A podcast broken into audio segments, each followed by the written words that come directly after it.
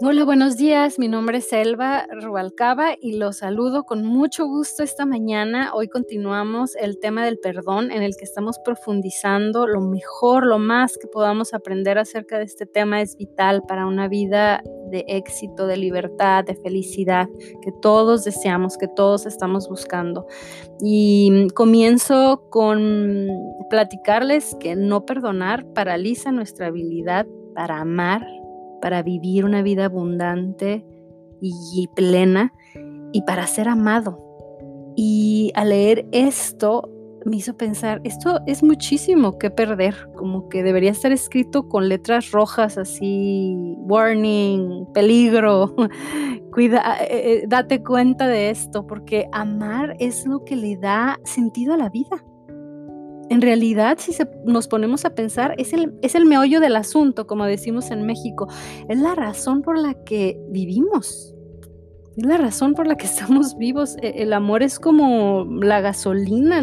Yo creo que todos hemos experimentado el gozo, la alegría que se siente cuando alguien nos expresa amor, cuando nos sentimos amados. Creo que es lo de las cosas, wow, por las que trabajamos, por las que hacemos lo que hacemos. Y ahorita quiero compartirles este versículo que dice en Proverbios 18, 19, el hermano ofendido es más tenaz que una ciudad fuerte. Y las contiendas de los hermanos son como cerrojos de alcázar, o sea, como, mm, como bien sellado, bien cerrado. Y mm, la verdad es que la falta de perdón es la gran carnada del enemigo, es una trampa es una trampa. Pensamos que de alguna manera estamos castigando a la persona que nos hizo algo, pero al agresor, pero la verdad es que somos nosotros los que entramos en esta esclavitud, en esta mm, esclavitud. No hay otra palabra para, para explicarlo mejor porque nos hace hacer crecer estas barreras alrededor de nuestro corazón, hacemos crecer estas murallas para protegernos de las cosas malas, para que no nos vuelvan a lastimar y no confiamos y no dejamos entrar a los demás o a lo demás. Y lo que no nos damos cuenta es que también las cosas buenas se están manteniendo fuera de nosotros. También todas esas bendiciones, toda esa vida plena, todo ese amor, esas nuevas relaciones, amistades, eh, nuevos confidentes, eh, todo esto nos está haciendo vivir cautivos. Y pensamos que nosotros protegemos nuestro corazón y por eso no vamos a dejar que nos vuelva a pasar. Y nos alejamos, nos deprimimos, no confiamos, pero Dios dice, nunca fue mi intención que responsabilidad fuera cuidar tu corazón. Siempre ha sido mía. Tú vive tu vida, tú confía, es mi responsabilidad proteger tu corazón, nos dice Dios. Y entendamos que no es, eh, no significa eh, minimizar la ofensa que nos han hecho.